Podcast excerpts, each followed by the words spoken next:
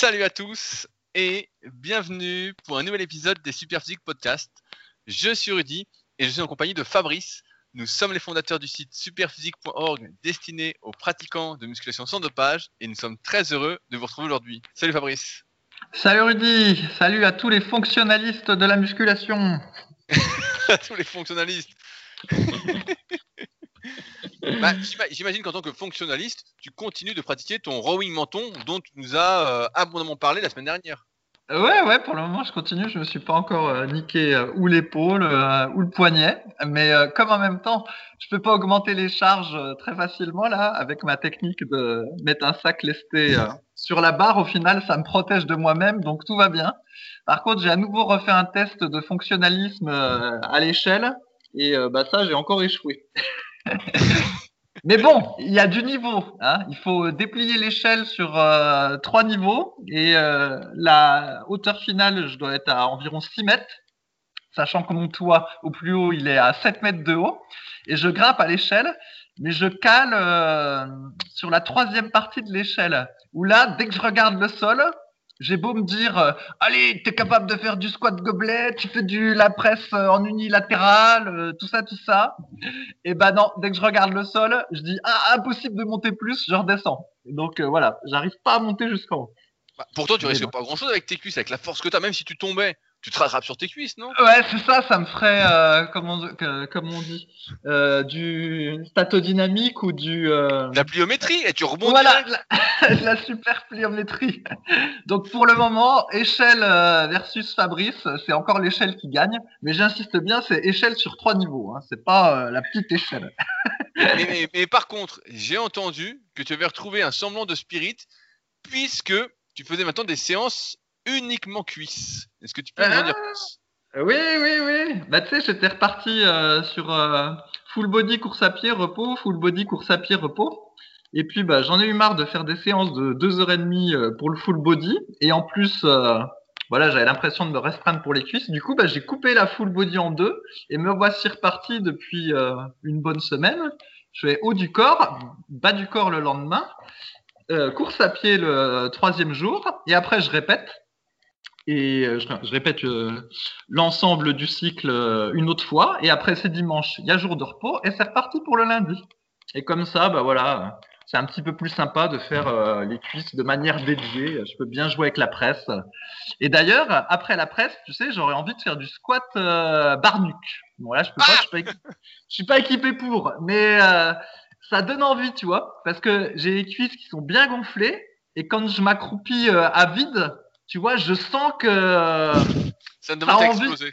Ouais, ouais, ça donne envie de faire le squat parce que tu, tu sens que tous les. Comment le, le jogging euh, est tiré de tous les côtés, euh, t'es congestionné, tu sens que t'as un bon appui, puis que là j'aurais envie de faire du squat complet après, après la prise à cuisse. Mais bon, je suis protégé de moi-même, tout va bien. Ah donc tu fais du squat gobelet T'as repris le squat gobelet euh, Le squat gobelet, non pas encore. Par contre, j'ai augmenté le nombre de séries de fentes euh, avant de faire de la presse, de la presse.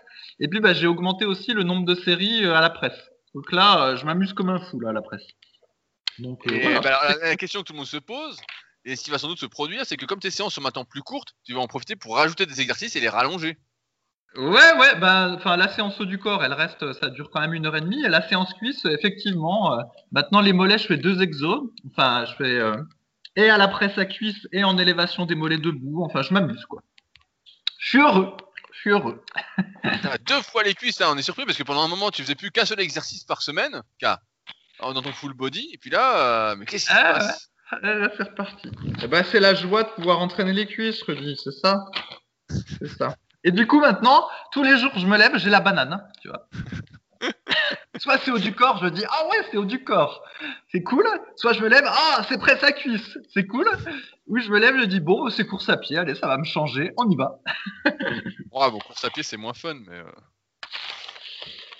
voilà une nouvelle Rudy. Et, et, bah alors je vais nous présenter rapidement pour ceux qui nous découvrent euh, aujourd'hui ou même si vous ne nous découvrez pas, je sais que ça vous fait plaisir cette euh, petite introduction. On est donc les fondateurs du site superphysique.org qu'on a créé en 2009 euh, pour les pratiquants naturels de musculation, avec comme idée à la base de montrer ce qu'il était possible de faire naturellement, étant donné que le milieu de la musculation, ça ne vous surprendra pas, est un milieu gangréné par le dopage et l'hypocrisie ambiante. en 2009, c'était déjà le cas. Donc imaginez maintenant en 2020 avec l'explosion des réseaux sociaux. C'est catastrophique, on va dire.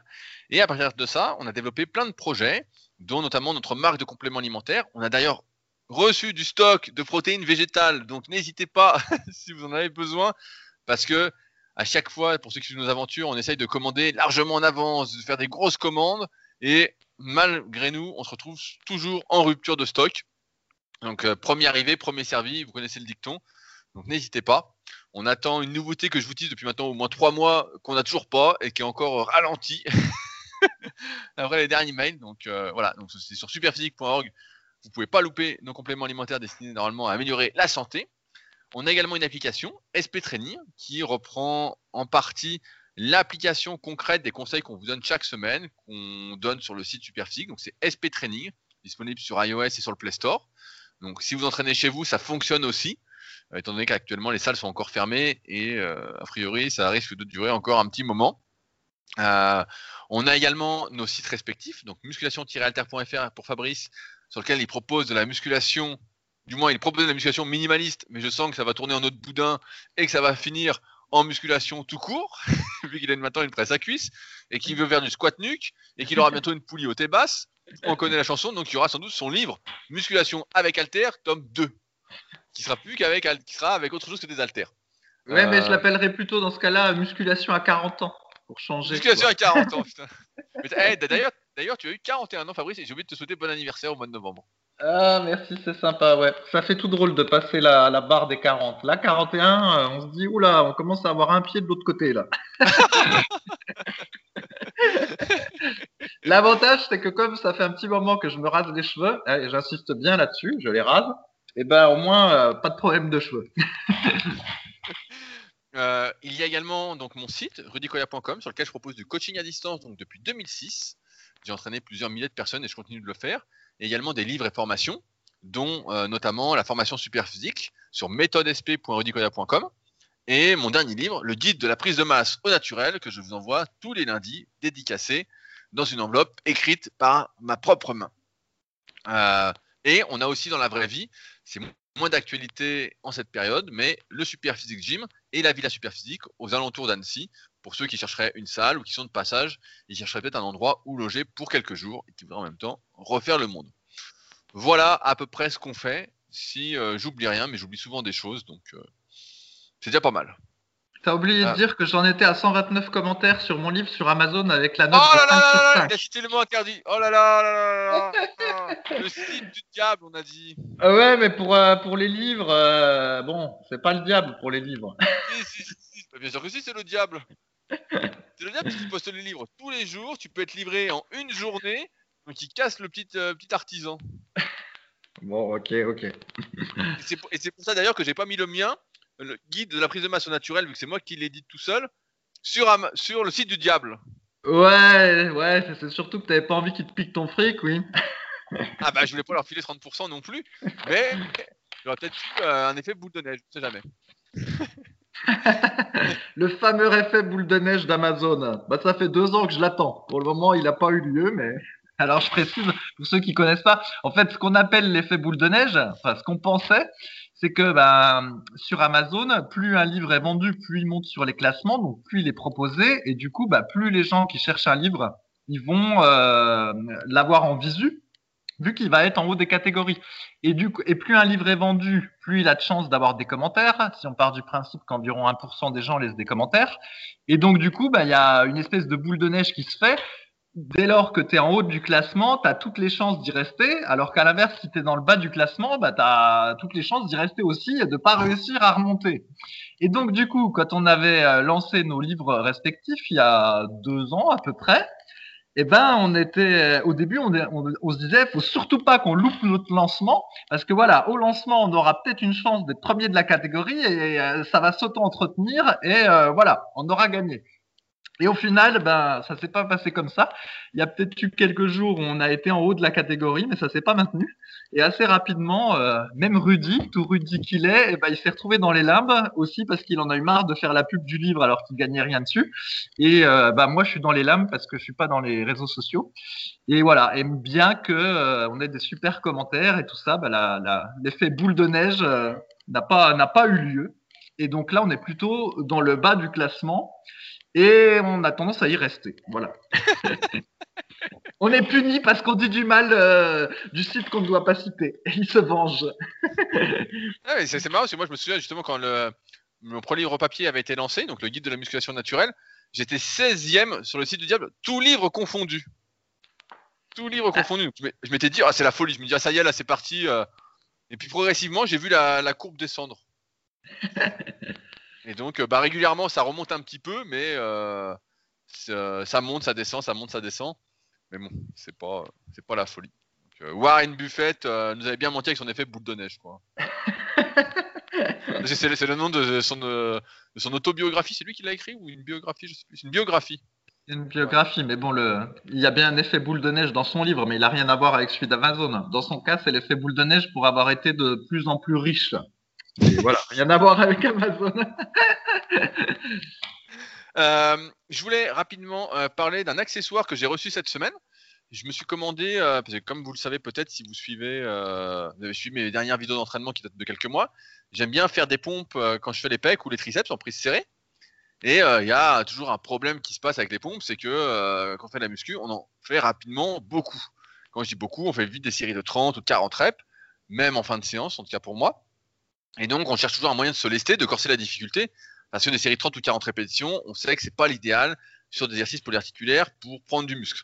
Il n'y a pas assez de charge euh, au profit du stress métabolique et donc euh, ça s'apparente plus à un effort de résistance, voire euh, d'endurance musculaire. Et donc, certains pourront me dire qu'on pourrait mettre des élastiques, mais les élastiques, quand vous mettez un fort élastique, ça vous soulève les mains. Donc vous êtes comme un con, vous mettez un élastique par exemple M, et puis vos mains ne restent plus plaquées au sol donc ça va pas non plus. Oui, puis c'est pas tout, c'est pas tout à fait pareil hein, les élastiques. Bah, si c'est pour les triceps, euh, ça va, mais si c'est dans la séance pec, euh, c'est pas tout à fait pareil parce que tu as quand même très, quasiment pas plus de résistance additionnelle en bas, et du coup ça, avec l'élastique, les pompes prises larges, ça, ça accroît le stress sur l'épaule et le triceps, mais au niveau des pecs, euh, ça change pas énormément en fait. Hein. Ouais, ouais, donc c'est pas, pas super pour les pecs. Et donc, ça faisait un petit moment euh, qu'avec des copains, on lorgnait sur euh, une sorte d'accessoire pour se lester aux pompes qui s'appelle euh, Ken Suite. Donc K-E-N-S-U-I-T, je crois, de mémoire. Donc le truc n'est pas donné, parce qu'évidemment, on a voulu commander celui où on peut mettre le plus de poids. Donc il est garanti jusqu'à 100 kg de poids. Donc si je fais des pompes avec 100 kg sur le dos, autant dire que ça devrait donner des pecs énormes. Euh, et on l'a enfin reçu après plus d'un mois de délai, euh, il y a quelques jours. Euh, donc j'ai pas encore pu le tester, mais mes potes ont pu le tester. Attends, attends, Rudy, je te coupe, je vais expliquer ce que c'est parce que les gens comprennent pas là. Donc déjà, ça coûte 200 dollars 229 dollars 229 dollars plus les frais de port et en gros ça, ça ressemble à un gilet lesté Sauf que c'est un gilet avec une, euh, une espèce de tige dans le dos dans lequel on va pouvoir glisser des poids et euh, serrer, je suppose, avec quelque chose. Oui, et du coup, il y, a, voilà. y, a une pince euh, qui se visse là. Dit autrement, c'est un peu comme si on avait un sac à dos lestable, sauf que bah, dans un sac à dos, il y a les poids qui se baladent dans tous les sens, et puis en plus, on finit par craquer le sac à dos, alors que là, bah, on met les poids directement dans la tige, donc du coup, c'est mieux. Et alors, je vais te, moi, je pense qu'il y a deux problèmes avec ce truc. C'est pour ça que je ne l'ai pas acheté. pour les... Ouais, alors, je vais le dire parce que j'ai mes potes qui ont testé, donc je, je vois bien les problèmes. Moi, je vais en faire demain pour les pompes. Et eux, ils ont déjà testé aux fentes et un autre qui a testé aux dips. Alors attends, bah, je vais te dire. Bah, moi, pour avoir une veste euh, lestée de 30 kg, euh, bon, normalement, elle est ajustable, mais en réalité, ça marche pas très bien. Mais voilà, une veste lestée de 30 kg, déjà, je peux te dire que c'est une vraie galère à mettre. Mettre une veste lestée pour que de 30 tout seul, ah, tu te galères. Tu te galères parce que eh bah, c'est assez eh bah, lourd. premier argument, effectivement, il faut, euh, si tu veux mettre vraiment beaucoup de poids, il faut être plusieurs parce que l'épi à disque, il est derrière et il y en a un autre devant. Par exemple, si tu fais des dips, donc tu mets devant, mais si tu fais des pompes, c'est que derrière. Et donc, il faut quelqu'un qui te mette les poids. Sinon, c'est un peu la merde, effectivement. ok. Ok, alors deuxième truc, avec une veste lestée de 30 kg, déjà c'est fatigant à porter entre les séries, mais encore le poids est relativement réparti, tu vois, on va dire que tu en as 15 devant, 15 derrière. Mais toi, avec ton truc comme c'est dans le dos, à mon avis, si dans ta veste tu mets 40 kg derrière le dos, euh, et que tu as la gravité qui te tire vers l'arrière, je pense que ça doit pas être évident entre deux séries de se reposer. Ça doit être un peu fatigant. Et eh ben, hein eh ben c'est ce que c'est ce que m'a dit mon pote Alan qui a testé au fente en mettant 80 kg. Oh putain, ah ouais. 40 ah kg devant et 40 kg derrière, donc euh, tu vois, il y a des épis, tu peux les enlever, mais il y en a un devant, un épi à disque. Ah d'accord, on peut équilibrer. On peut équilibrer. on, peut équilibrer, mais bon, au pompe, ça va pas parce que ça te nique l'amplitude de, beaucoup. Ok, ok. Et euh, donc, il m'a dit, entre les séries, c'était l'enfer. ah bah, je veux bien croire. Mais du coup, ça permet de voir euh, les types obèses, ce qu'ils ressentent. Et, euh, c'est là que tu te dis, bah, quand tu es obèse et qu'il faut que tu ailles marcher, bah, tu te galères. Bah, moi, je, pense que c'est ça qu'il te faudrait, Fabrice, pour faire des marches, des marches sportives. Tu te mets 30 kilos comme ça, et puis tu vas marcher. Là, comme, comme ça, tu auras l'impression d'être co-walk. après, après t'es tout assez. Après, t'es tout assez. Et voilà. Et après, moi, ce que j'avais peur, c'est au niveau des pompes. Bah, dès que tu commences à lester aux pompes, que ça nique les poignets parce que comme au pompe t'as le poignet cassé, bah, du coup ça allait appuyer dessus puis te faire mal. Et alors il y en a qui disent bah il suffit de faire les pompes sur un, un power push-up là ou un push-up euh, comme il y a à Decathlon. Et dans ce cas-là bah t'as le poignet qui est euh, un peu comme au développé couché.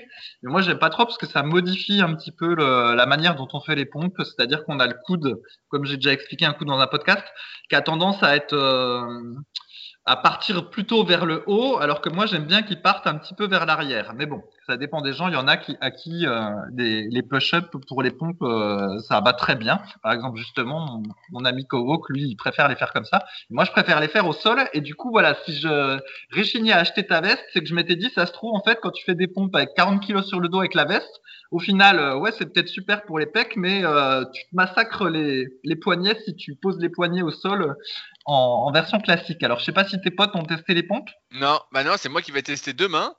Euh, j'ai prévu de mettre 20 kilos, donc euh, j'ai pas prévu de mettre trop lourd pour commencer. Ouais, bah Peut-être que je m'emballerai pour mettre plus, mais euh, j'ai hâte de tester en fait. Pour l'instant, c'est les inconvénients qu'on imaginait et les avantages qu'on imaginait, mais c'est vrai que si t'es tout seul, bah là, c'est sûr que c'est la merde. Hein. Ouais, bah si tout seul, tu vas peut-être réussir à mettre 20 kilos, mais du coup, tu aurais pu le faire avec une veste lestée qui t'aurait coûté 70 balles, quoi. Hormis que là, c'est ajustable. Et euh, bah, la question aussi, c'est qu'avec la veste lestée, globalement, quand tu fais des pompes, tu peux bien, tes omoplates ont de la mobilité. En gros, ça, les vestes lestées sont bien foutues. En tout cas, j'en ai deux. J'en ai une qui est un peu pourrie, mais j'en ai une autre qui est, franchement bien en termes de mobilité. Et là, ton truc, ben, à voir en termes de mobilité des omoplates, qu'est-ce qui va se passer euh, avec le truc que tu as dans le dos? Est-ce que tu vas pas être gêné ah C'est une, bonne question, c'est une question que je me pose aussi. Euh, en général, j'avais fait une vidéo sur les pompes qui s'appelait Le secret des pompes, euh, un titre un peu à la con, sur YouTube. Et euh, justement, je expliquais que les pompes, c'était moins néfaste pour les épaules parce que les omoplates bougeaient. Et donc, si les omoplates bougent plus, bon, ça perd quand même de son intérêt et autant faire du développé couché. Mais donc, verdict demain. Verdict demain. Et donc, prochain podcast, je sais que vous serez tous impatients de savoir si vous me voyez doubler de volume, c'est euh, ça marche du tonnerre. Quoi. Ouais, ouais, bah si jamais ça marche, je m'en achèterai peut-être une. Surtout que là, il y a la, la parité euro-dollar est favorable. Ça nous fait 20% euh, de réduction, on va dire. mais bon. Ça fait cher quand même juste pour faire des. Ah oui. Ah ah mais, non, mais après, tu peux, bah, toi, tu fais pas, mais tu peux faire des tractions, tu peux faire des dips. On a même pensé à faire une sorte de squat euh, avec, en fait. Là, tu mets des poids devant, derrière, et puis tu fais. T'es plus emmerdé comme du squat gobelet, tu vois. Ouais, ouais, ouais, c'est vrai, c'est vrai. Mais bon. le, poids, le poids est mieux réparti, t'as moins de risques, et donc, euh, bah après, faut faire des séries longues, euh, mais euh, ça peut être une bonne idée, tu vois. Ouais, ouais, je vois. C'est un peu polyvalent. Après, il y en a un qui a essayé aux tractions, et il m'a dit que ça lui faisait bizarre parce que ça changeait un peu la répartition des poids, et donc il, il se trouvait moins fort. Ouais, ouais, bah tout à fait. Ouais, ouais. On imagine bien. Bah c'est ce qu'on avait vu. Euh, c'est ce avec les dips, en fait, on, on, avait déjà constaté que quand on mettait une ceinture à dips ou simplement une corde avec des poids lestés, puis qu'on mettait la corde au niveau de la hanche, et eh ben ça fait que le buste est mécaniquement plus vertical et donc on ressent plus euh, au niveau des triceps. Alors que quand on, quand sur les photos, parce que moi j'ai jamais testé, sur les photos quand les pros ils mettent des chaînes par dessus le cou, et ben cette fois-ci on a le buste qui est incliné, donc ça fait que les dips euh, du coup sont plus un mouvement de pec, et donc on voit que selon la manière dont on va se charger, et ben selon l'exercice, ça modifie les, les, muscles travaillés. Donc ça m'étonne pas du tout qu'aux tractions aussi ça change. C'est quelque chose que j'avais vu euh, quand on était sur l'île de Pluto, puis qu'on se lestait avec une corde lestée. Et ben ça avait tendance à mettre le buste euh, vertical. Et puis du coup, en plus, on pouvait donner plein d'élan tout en restant relativement vertical. On pouvait euh, tirer de manière explosive et la traction restait à peu près propre. Alors que quand tu es à vide, sur les tractions en supination et puis que tu tires d'un coup en étant explosif, et ben tu es tellement explosif que tu sais, tu as tendance à balancer vers l'avant. Tu vois ce que je veux dire? Oui, tout à, tout à fait. et donc, du coup, en fait, le, le lest, d'une certaine façon, d'un côté, a, augmenté la difficulté parce que tu étais lesté, mais en même temps te permettait d'être très explosif. Et donc, au final, tu je caricature, tu finissais par être fort aux tractions lestées, mais pas si fort que ça aux tractions à vide parce que là, tu perdais l'explosivité. Donc, c'est assez drôle de voir que des toutes petites variations, euh, en fait, modifient l'exercice. Donc, euh, ah, je comprends pas, les analyses de MG euh, disent que les tractions font le dos. Euh, ça n'est pas que le dos. ouais, ouais, bah après, c'est bien comme c'est, quoi, les analyses de MG, ce que ça vaut, mais hmm, c'est. Ça m'a toujours amusé en muscu de voir comment des petits changements, euh, finalement, avaient des grosses conséquences. Mais oui. Donc, verdict, semaine prochaine, quand j'aurai fait plein de tests avec cette magnifique veste lestable qui m'a coûté seulement la modique somme de 229 euros. Mais ah ouais, donc avec les frais C'est non, c'est en, dollars, je crois, ou je sais plus, en euros. Oui, mais si c'est en dollars, si c'est 220 en dollars, faut multiplier par 1,8 pour avoir, euh, faut multiplier par 0,8 pour avoir le prix en euros. Donc euh, voilà. Ça fait 160 euros par là. Je crois que je crois que c'était en euros. Hein. Mm-hmm. Je crois que c'était en euros. Hein. Et donc on, l'a acheté bien évidemment à plusieurs vu le prix. Euh. oh, on, était, on, était, on, était, pas sûr que ça va être grandement pour l'entraînement. Ouais, ouais, bah tu sais, moi j'ai acheté le, le Shoulder Horn. C'est un truc pour faire des Hellfly debout. Je l'ai payé plus de 80 balles et quelques et j'ai dû l'importer sur un site euh, italien. Donc avec les frais de port et tout ça, je me demande si j'en ai pas eu pour 100 balles. Mais bon, j'avais envie de tester, de sauver mes épaules et puis je voulais pouvoir en parler sur mon livre. Donc euh, voilà, j'ai dépensé 100 euh, balles pour pouvoir le tester. Mais cela dit, comme je m'en sers encore, ça va. C'était un bon achat celui-là. Ça tombe bien que tu lances ce sujet-là, Fabrice, parce qu'on avait une question cette semaine. Euh, de Tino. Donc Tino, je connais bien parce qu'il est membre de la tribu Super Physique, on échange régulièrement. Et il nous parle d'un exercice pour protéger ses épaules. Salut à tous, je regarde assez régulièrement des vidéos euh, d'un kiné qui vulgarise souvent ses connaissances. Certaines de ces vidéos concernent le monde de la musculation au sens large, et dans une de ses vidéos récentes, un de ses collègues, un évoque la pratique de l'exercice Wind 1000 pour protéger l'épaule. Euh, donc il met une vidéo. L'exercice consiste à prendre un kettlebell à défaut d'un halter, bras tendu au-dessus de la tête, tout en maintenant le poids et le bras perpendiculairement au sol. Il faut réaliser une flexion latérale du buste et remonter dans la position initiale. A priori, cet exercice travaille les muscles suivants de manière dynamique. Les obliques, le grand droit, les abdominaux, les fessiers, et de manière isométrique, les deltoïdes, les rhomboïdes, le supraépineux et l'infraépineux. En travaillant ces muscles de manière isométrique, l'exercice protégerait donc la coiffe des rotateurs. Je n'ai pas trouvé d'études sur le sujet, la recherche statique est d'autant plus difficile que le windmill est un mouvement au tennis. Est-ce que vous un avez mouvement, Un mouvement quoi? Un mouvement au tennis. En fait, ça doit être euh, le nom, euh, un smash ou un service. ah, d'accord. Ah oui, d'accord. Donc, du coup, quand, tu quand il cherche sur Google, il a des, faux résultats, entre guillemets, par rapport à ce qu'il recherche. Exactement. Alors, il demande est-ce que vous avez déjà pratiqué cet exercice? Pour ceux et celles qui l'ont fait, est-ce que vous en tirez des bénéfices? Je pense ajouter de temps en temps à mes séances de yoga pour voir ce que ça donne. Si j'en retire des bénéfices ou au contraire une blessure, je vous en ferai part dans les mois à venir. Fabrice. ouais, mais en fait, l'exercice, euh, faudrait le voir pour le, pour le croire. Euh, moi, moi, quand j'ai vu la vidéo, ça ressemblait à un type qui faisait un peu du soulevé de terre jambes tendues mais en tenant un haltère euh, au-dessus de la tête. Et donc il y a avec un seul bras, avec un seul bras. Avec un seul bras. Et donc il y a la colonne vertébrale qui, qui vrille. Enfin, tout est absolument abominable. Et euh, ce qui m'a amené à la, à la réflexion suivante, c'est des fois on dit que si les populistes donc aux États-Unis, au Brésil ou euh, d'une certaine façon au Royaume-Uni, si on dit que euh, Boris Johnson est populiste, ont pu être élus parce qu'en fait les gens n'ont pas de mémoire et euh, pas de culture non plus euh, de l'histoire et donc ils, ont, ils, ont, ils reproduisent des erreurs de l'histoire. Et des fois je me dis que si ceux qui s'intéressent à la musculation, ils avaient un petit peu de culture de l'histoire de la musculation, eh ben, il n'y aurait pas tous ces exercices farfelus qui seraient popularisés sur les réseaux sociaux parce qu'on se dirait, mais c'est pas possible, d'où ça sort, tu vois? On se dirait d'où ça sort et on prendrait pas ça au sérieux. Ou, euh, dans le cas présent, cet exercice, il ressemble un petit peu, mais je dis bien un petit peu, à quelque chose qu'il faisait euh, dans les années 40 où il faisait du développé avec euh, halter euh, en unilatéral, mais tu sais, en penchant le buste sur le côté. Ah oui, je, je me vois? souviens. Tu vois?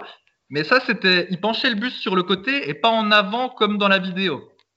Et donc, euh, voilà, c'était un exercice d'homme fort qu'on faisait à l'époque, mais plus personne fait cet exercice-là parce que euh, c'était pas efficace du tout pour prendre euh, du muscle. Et puis en plus, voilà, il y avait beaucoup trop de risques de se blesser avec cet exercice euh, qu'il faisait euh, dans les années 40. Et donc là, voir réapparaître euh, un espèce d'exo qui ressemblait, ça m'a étonné, mais pas tant finalement, vu que sur les réseaux sociaux, comme on l'a déjà dit, pour exister, il faut faire dans le farfelu. Et donc, d'où cet exercice.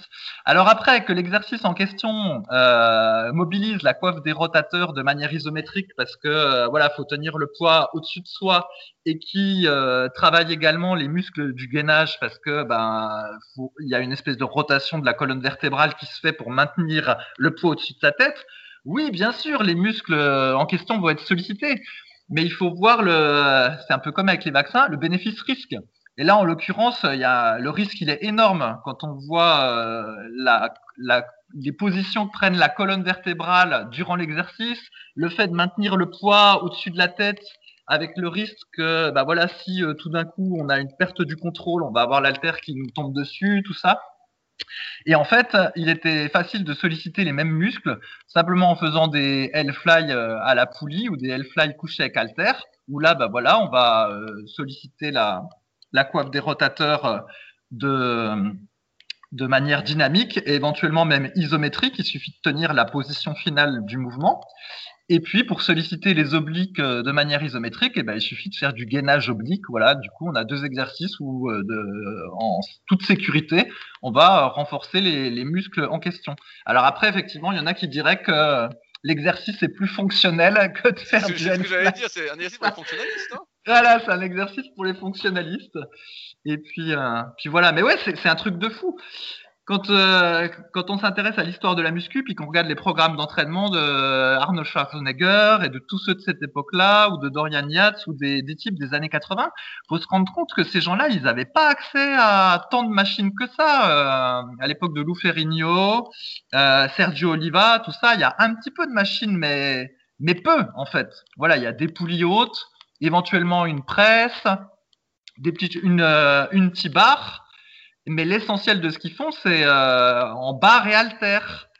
Et donc, euh, comme en plus ils s'entraînaient comme des malades, je ne sais pas combien de fois par semaine, croyez-moi, s'il y avait un bon exercice euh, de muscu euh, avec barre et halter, on l'aurait déjà découvert en fait.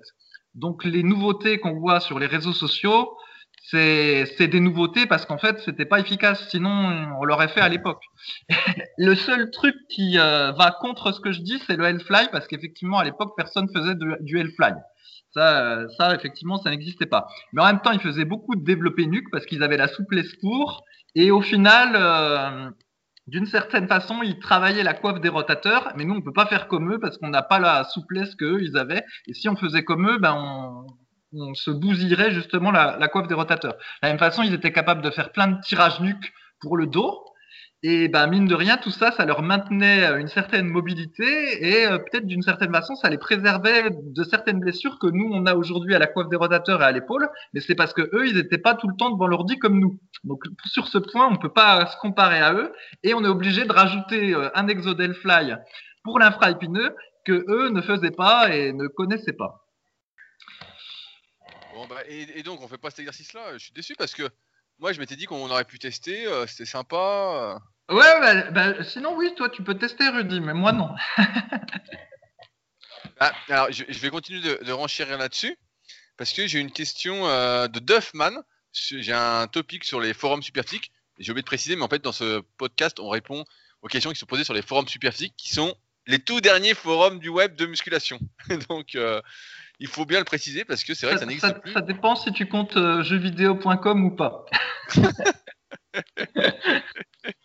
Alors, Duffman qui nous dit, justement pour corroborer ce que dit Fabrice, Salut Rudy, j'ai souvent entendu qu'il ne fallait pas boire de café après la musculation, mais dans le cas où on fait sa séance le matin, le café après le, du après le repas du midi est-il néfaste lui aussi Donc je lui demande où est-ce qu'il a entendu ça, et sa réponse est euh, comme toujours, j'ai vu ça sur les réseaux sociaux, relayé par plusieurs comptes de musculation, et je me suis demandé si c'était bien pertinent.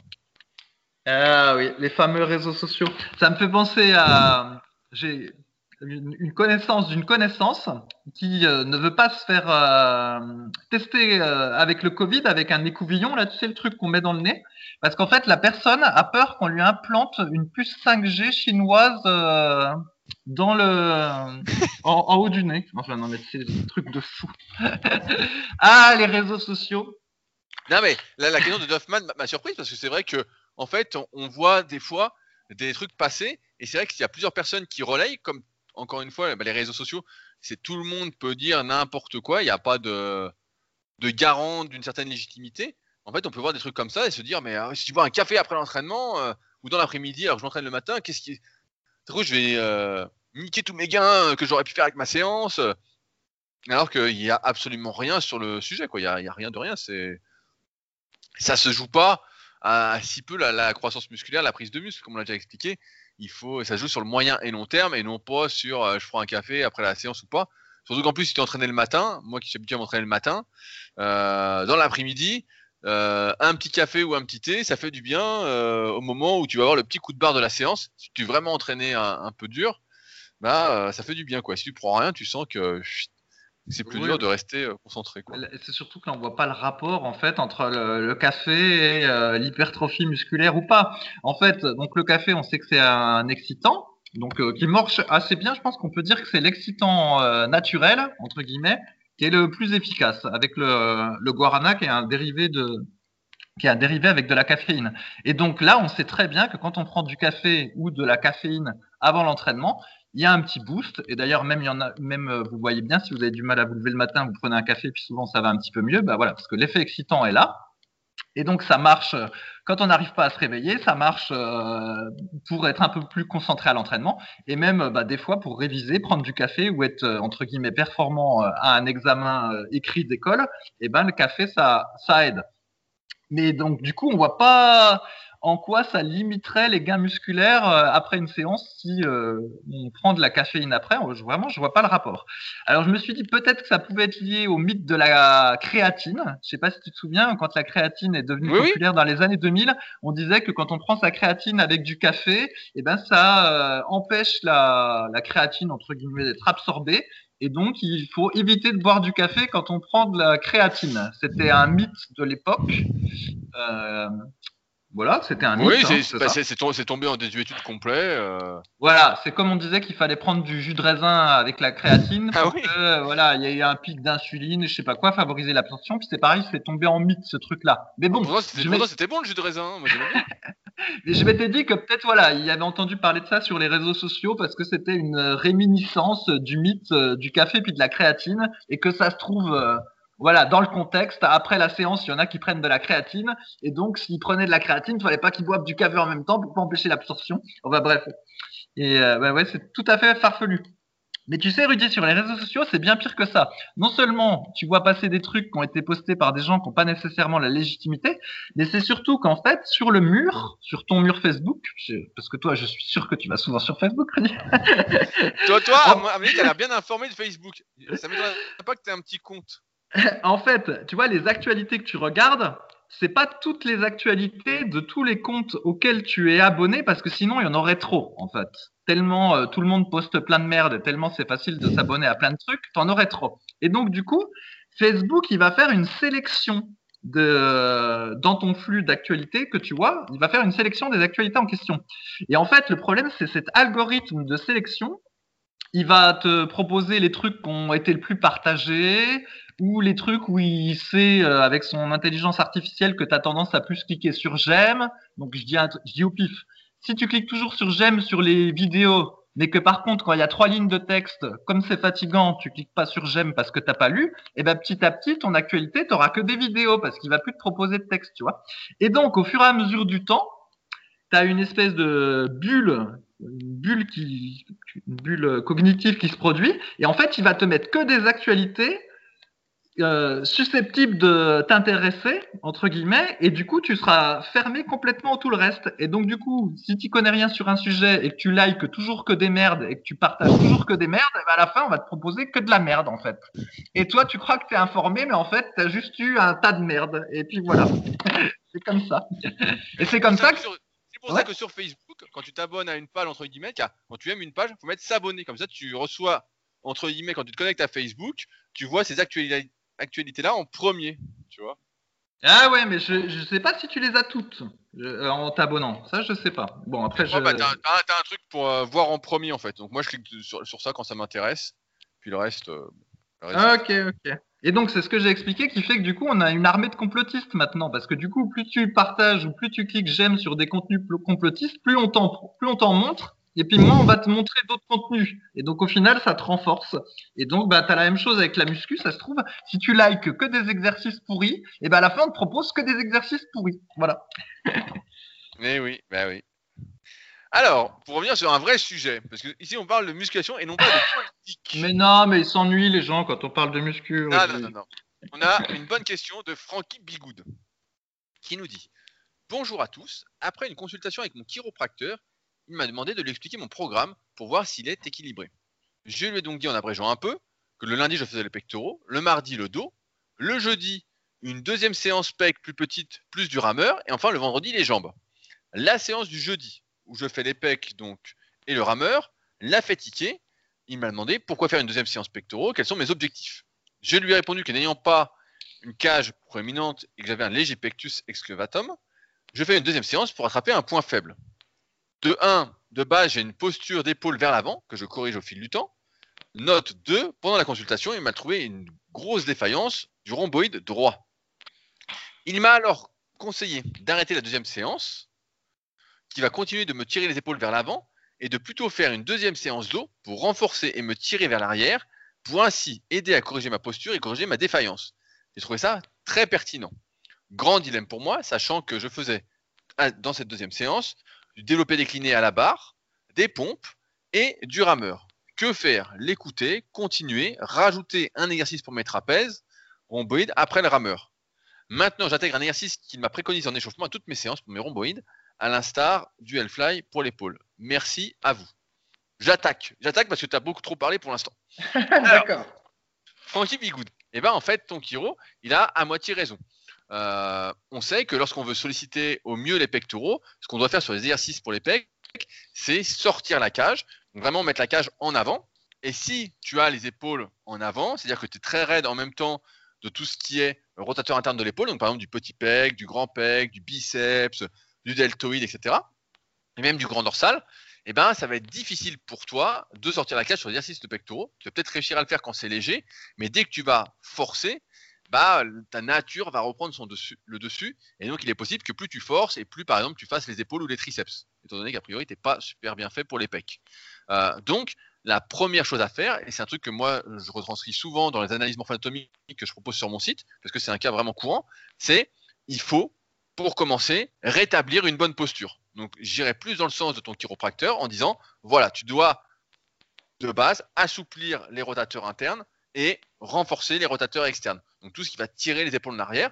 Donc ça consiste, par exemple, quand tu fais les pecs, à faire du vert en descendant bien, à des écartés très légers pour t'assouplir. Et quand tu fais le dos, à vraiment insister sur tout ce qui est trapèze moyen, trapèze inférieur, infraépineux, rhomboïde aussi, euh, l'arrière d'épaule, donc le deltoïde postérieur, pour avoir une posture naturelle qui va faciliter le travail de tes pectoraux lorsque tu vas les travailler ensuite à l'aide de développer euh, ou d'écarter euh, ou de machines, etc.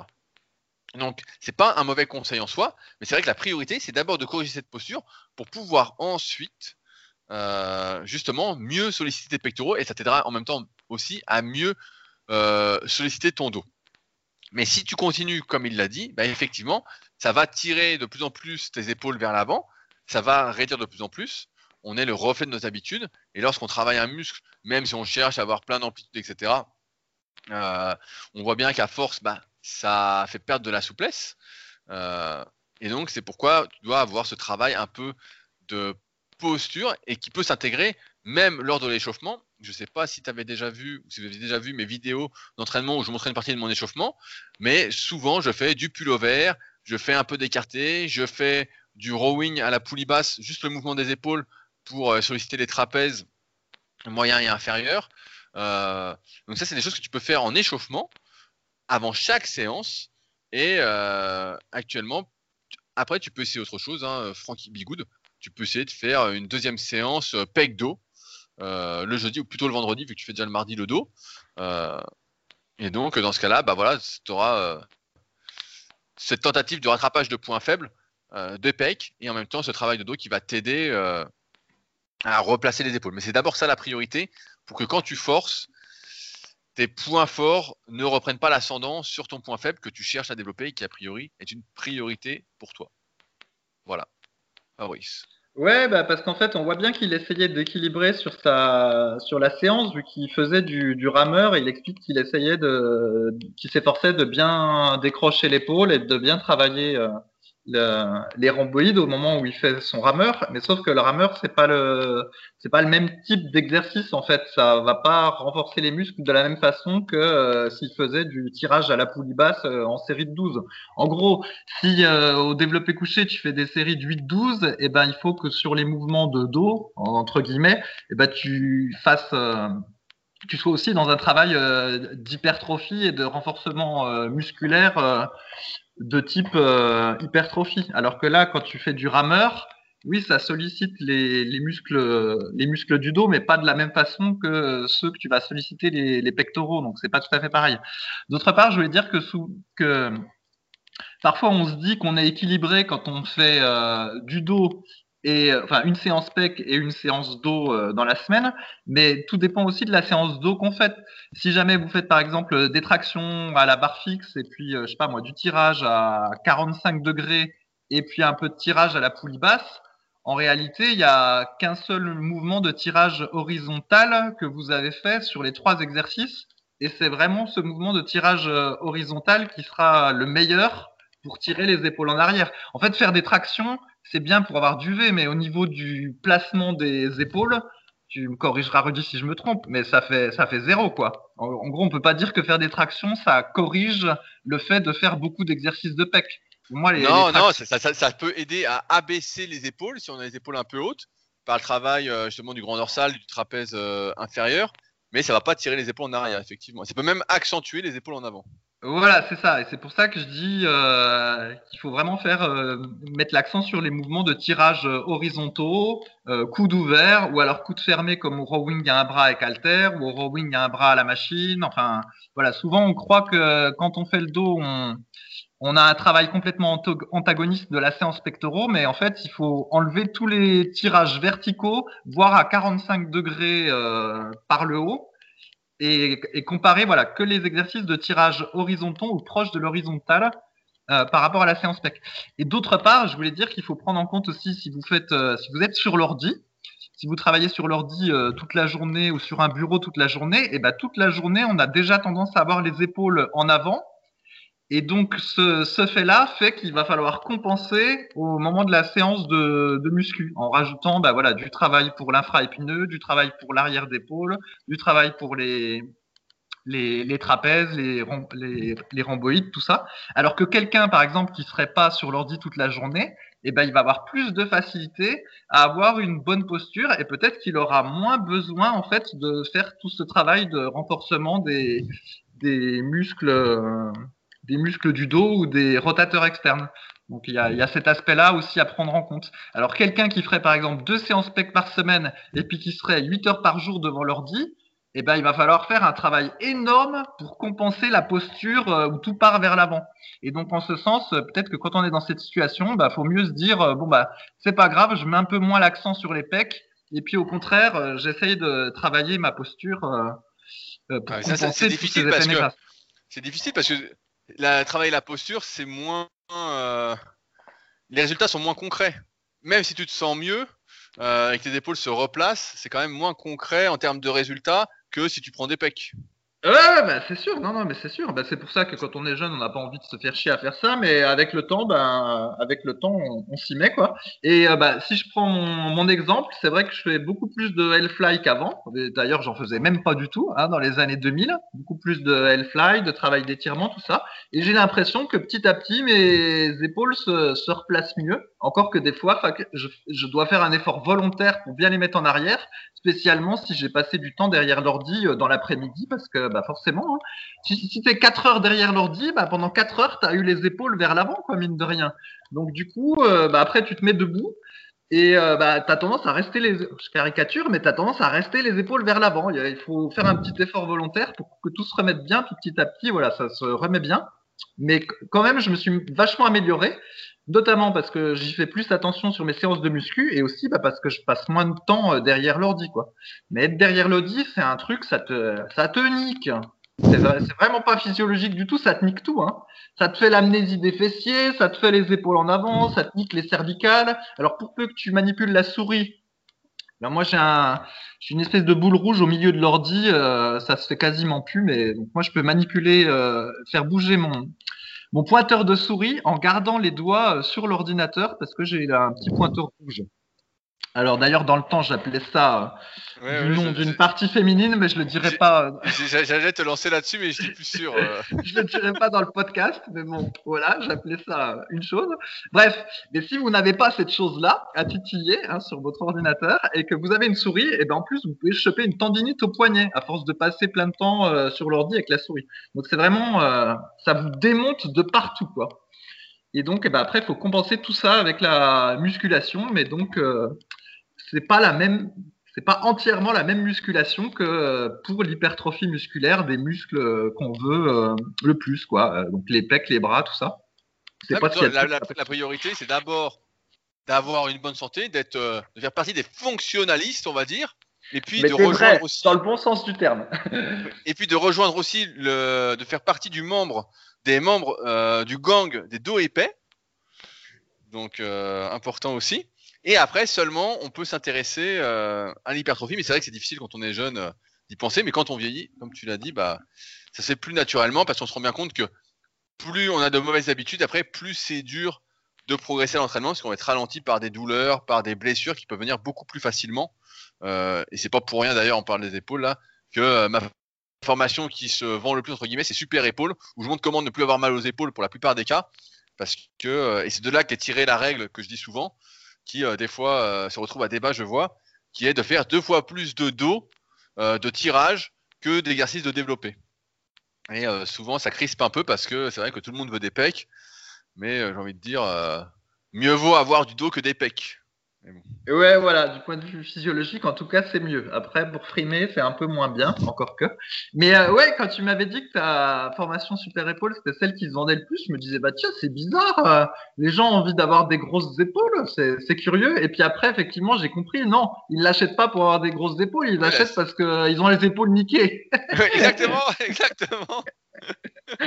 exactement ça, parce que dans chaque formation, si vous le savez pas, il y a une partie prévention et guérison des euh, blessures les plus courantes. Et euh, les épaules bah, sont une des parties où les gens ont le, le plus mal en musculation. Ah Donc, et comme euh, le, bouche, le bouche à oreille marche un petit peu, qu'il y a beaucoup de commentaires sur cette formation-là, dès que quelqu'un a mal aux épaules et qu'il en entend parler, il se dit Allez, je prends la formation épaule. Ouais, bah, de toute façon, en muscu, c'est simple. Soit tu es un fanatique des cuisses et puis bah, tu auras mal au bas du dos, bah, soit tu es un fanatique du, des pecs et puis tu auras mal aux épaules, pour caricaturer. Alors, on a euh, une super question de Cyril87. Donc Cyril que je connais bien, euh, il pose souvent des top questions et j'avais reçu à la Villa Superphysique euh, quand on pouvait. et c'est un avant-après que je dois mettre sur mon site rudicoya.com, mais j'attends la réouverture des salles pour le mettre. D'accord. Soit il habite, soit il est né en 87, soit il habite dans le département du 87. Eh ben, il, est né, en 87, on a le même âge. Ah. question sur l'alimentation autour des entraînements les repas les plus importants sont autour des entraînements. Mais là, coup de massue, j'apprends que manger solide avant l'entraînement pourrait diminuer les performances à l'entraînement, voire carrément la prise de muscle. C'est quoi cette histoire de sang dans le système digestif? Alors, je suis perdu, détail futile ou réalité, on mange ou pas avant l'entraînement Personnellement, je m'entraîne à 6h du matin, je prends une collation d'avant-entraînement 45 minutes avant qui se compose de 3 blancs d'œufs, 20 g de protéines, 30 g de flocons et une pomme, le tout en pancake. Est-ce que je vais à l'encontre de mes objectifs performance et prise de muscle à cause de cette collation? Y a-t-il un délai à respecter pour manger avant l'entraînement? Des aliments à éviter, la forme de, la, collation? Personnellement, en, en tant qu'ancien gras, je préfère manger solide, recherchant toujours la satiété et le plaisir. Euh, car on est d'accord, nous les gros, manger liquide, c'est comme ne rien manger. Fabrice, est-ce qu'on mange ou pas? Avant l'entraînement Toi, l'adepte du jeûne intermittent. oui, oui, j'ai appris que j'étais. Je croyais, tu sais, le jeûne intermittent, je me suis toujours foutu de la gueule de ce truc-là. C'était une excuse pour sauter le petit déjeuner en disant qu'en fait, tu avais une stratégie de diète. Mais finalement, je me suis aperçu qu'en m'entraînant à jeun et en prenant euh, une collation ou un repas après, selon l'heure à laquelle je termine, eh ben, c'était une forme de jeûne intermittent parce qu'il y en a qui considèrent que tu es en jeûne intermittent euh, dès lors que tu as jeûné, je sais plus, 12 heures ou, ou 13 heures. Donc finalement, euh, c'est mon cas. Donc je suis un jeune intermittentiste qui s'ignore quand je m'entraîne à jeun. Et donc, du coup, comme je m'entraîne pas mal de jours dans la semaine, ça veut dire qu'il y a beaucoup de jours dans la semaine où je suis un, intermittent. Voilà. Ouais, un intermittent du spectacle, à mon avis, plutôt. c'est ça, un intermittent. Et d'ailleurs, dans ce cas-là, si je suis un intermittent du spectacle, je vais demander à être rémunéré le jour où je m'entraîne pas. c'est une blague, hein. ne me tombez pas dessus, s'il vous plaît. Ne me tombez pas dessus, c'est une blague. Et donc, pour répondre à sa question, en fait, euh, il n'y a pas d'histoire. Euh, c'est du bon sens en fait la réponse à sa question c'est que effectivement quand on est encore en train de dans le gros de la digestion puis qu'on va faire un effort euh, sportif eh ben on n'est pas performant pendant l'effort par exemple moi j'ai déjà fait l'expérience quand j'étais adolescent tu manges en gros c'était le soir et euh, donc je dîne et puis finalement il y a un pote avec qui j'avais l'habitude de courir qui me dit euh, bon tu viens courir? Je dis bah ouais mais je viens de manger. Puis il me dit bah c'est bon, fais pas ta lopette, viens courir. Bon bah j'y vais, sauf qu'au bout de deux kilomètres, euh, j'avais envie de vomir quoi, parce que j'avais plein de trucs dans le ventre. Bref, de la même façon, si vous avez déjà fait des abdos après avoir mangé, eh ben c'est pas le plus agréable pour faire des abdos. Donc bref, il y a une question de performance, mais on le ressent soi-même tout seul. Et donc si lui il mange 45 minutes avant solide et que pendant sa séance de muscu il n'est pas plus perturbé que ça, j'ai envie de dire. Il n'a pas envie de vomir, ou il n'a pas mal au ventre, ou euh, il n'a pas des flatulences, ou que sais-je. Eh ben, c'est que a priori, ça doit aller. Soit qu'il mange pas tant que ça, et puis le gros de la digestion est passé, ou soit que je sais pas, il digère très bien, ou peut-être qu'il s'entraîne pas encore suffisamment intensément pour euh, être perturbé par ça. Mais donc voilà, dans, dans ce cas, bah, il peut continuer. Et puis peut-être qu'à un moment donné, ça, ça, finira par le perturber, puis ce sera pas bon. Après, ce qu'on pourrait dire éventuellement aussi, indépendamment de l'aspect confort quand on s'entraîne alors qu'on est en train de digérer, c'est que quand on digère, bah, il y a une partie du flux sanguin. Et tu me corrigeras, Rudy, qui du coup est utilisée par la digestion. Et donc, moralité, on aura peut-être une moins bonne congestion musculaire pendant l'entraînement que si on n'était pas en train de digérer. Parce que, entre guillemets, on a tout son sang qui est disponible pour aller gonfler les biceps. Pour faire simple. Mais ça, je ne sais pas si c'est un argument euh, vraiment valable parce que je ne sais pas dans quelle mesure euh, euh, il y a tant de sang que ça, entre guillemets, qui est utilisé pour la digestion. ça dépend ce que tu manges et des quantités, quoi. Voilà, c'est ça, c'est ça, tout dépend. Mais effectivement, moi personnellement, je préfère soit être à jeun, soit euh, avoir une collation liquide, on va dire, dans l'heure qui précède l'entraînement. Oui, bah voilà, c'est un peu ce que j'allais dire aussi. Personnellement, moi, j'aime pas manger et m'entraîner juste après. Euh, j'attends toujours au moins euh, une bonne heure et demie, voire deux heures. Après, effectivement, on sait aussi que si on mange un gros repas, mais ça, tout le monde va faire le test, hein, c'est pas compliqué. Tu fais un gros repas, tu vas t'entraîner, tu sens que tu as tout sur le bide, donc tu vois bien que tu es moins performant à l'entraînement. Donc il euh, n'y a pas trop de débat euh, là-dessus. Et effectivement, Cyril, vu ce que tu manges, euh, donc je récapitule, hein, 3 blancs d'œufs, 20 grammes de prot, 30 grammes de flocons et une pomme. Franchement, c'est léger quoi. Hein. En plus, 45 minutes avant, il y a peu de chances que ça gêne ta croissance musculaire. C'est quand même très très léger. C'est pas comme si tu manges comme moi 200 grammes de riz le matin cru, 5 œufs Un fruit, là, c'est sûr que c'est compliqué. Hein. Là, tu peux pas t'entraîner direct. et il y avait une deuxième partie de la question pour Cyril qui dit si je me réfère au super livre du guide de la prise de masse au naturel sur l'évolution de l'alimentation, je suis dans le cas où je dois augmenter mes glucides car je perds du poids sur la balance et mes cycles de progression stagnent. Je suis en plein dilemme. Est-il préférable d'augmenter ses glucides pour la collation d'avant entraînement, pour en théorie avoir le coup de boost pour l'entraînement, ou augmenter ses glucides pour le vrai repas juste après l'entraînement pour la récupération, ou bien encore équilibrer les deux? Alors, mieux vaut viser les glucides pour les performances ou la récupération? Et ben Ça, c'est une bonne question, Cyril. Euh, comme tu t'entraînes en plus le matin, c'est pour ça que c'est un peu compliqué. J'augmenterai dans ton cas pas avant l'entraînement, étant donné que le but c'est que tu ne sois pas ballonné pendant ta séance, euh, mais j'augmenterai donc après pour euh, favoriser entre guillemets la récupération.